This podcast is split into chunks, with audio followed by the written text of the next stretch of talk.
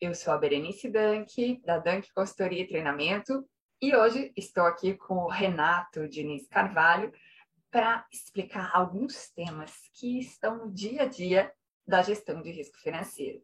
E nesse vídeo nós vamos explicar sobre métricas de volatilidade. Renato, bem-vindo. Olá, Berenice. Obrigado. Obrigada a você por compartilhar conosco o seu conhecimento. Pessoal, nós vamos dividir com vocês um material que nós preparamos para ajudar nessa explicação. E, Renato, agora eu peço sua ajuda para a gente explicar melhor para o pessoal.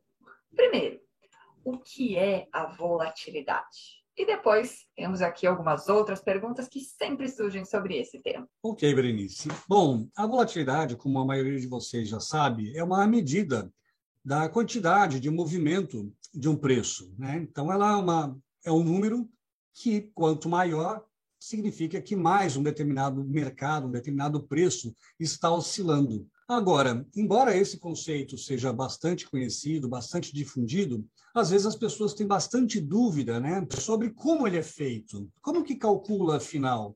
Às vezes é um número simples, é um número é, bastante intuitivo, mas as pessoas têm dúvidas de como calcular ele com independência. Né? Então, as perguntas que as pessoas têm geralmente são: que séries eu devo usar para calcular a volatilidade, se eu quiser calculá-la eu mesmo? Né? Eu vou pegar uma série de um mês, cinco meses, um ano, vários anos. Eu devo usar a série de preços ou devo usar a série dos retornos? E que tipo de retornos? Né? Eu devo usar, afinal, os dados diários, semanais ou mensais? Essas são perguntas bastante operacionais que as pessoas têm dúvidas justas sobre como fazer esse cálculo. Né?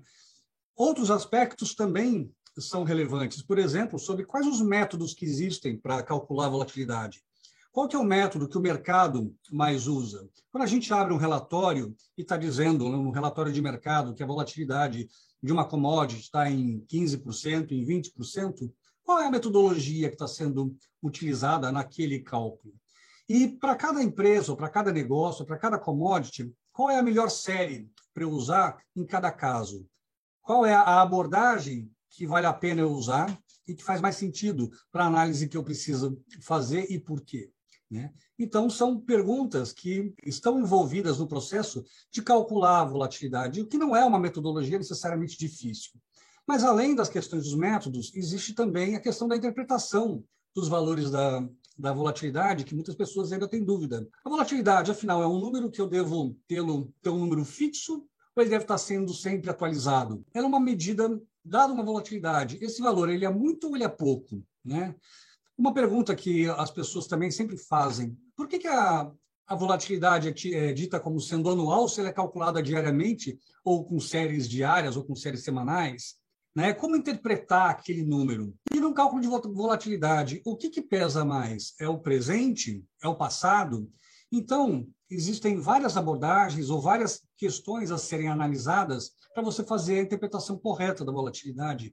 E esses são alguns dos, dos temas que a gente pretende ensinar as pessoas a calcularem de maneira eficiente, correta, prática, aplicada é, e voltada para o uso que ela vai fazer sabendo o que está fazendo, sabendo como interpretar e como é, fazer o cálculo. Perfeito, Renato. E é interessante porque essas perguntas todas, elas estão no dia a dia da gestão de risco, da gestão financeira, e nós vamos procurar respondê-las de maneira é, muito aplicada ao longo do nosso curso de gestão de risco. Mas a gente já vai deixar uma palhinha aqui. Então, pessoal, é interessante porque a métrica mais simples e mais conhecida conhecida de volatilidade é o desvio padrão. Provavelmente você já ouviu falar nela, mas existem outras um pouco mais sofisticadas, como o Wilma, que a gente vai explicar no próximo vídeo, que podem trazer pesos diferentes às observações mais recentes, por exemplo, e todas essas questões relacionadas a usar ou não os retornos, se aplicamos o logaritmo ou não, que é outra dúvida que surge muito, e quando isso é oportuno, são temas que nós discutiremos e, sem dúvida, vão ajudar você na gestão do risco financeiro da sua empresa ou da instituição financeira em que você trabalha. Então, acesse nosso site para saber todos os detalhes sobre o curso e a nossa próxima turma vem logo mais. O nosso site é www.danteconsultoria.com.br Muito obrigada e siga conosco para aprender mais sobre volatilidade e o que é e como se pode fazer um cálculo de IUMA. Obrigada e siga conosco. Obrigada, Renato. Obrigado, Berenice.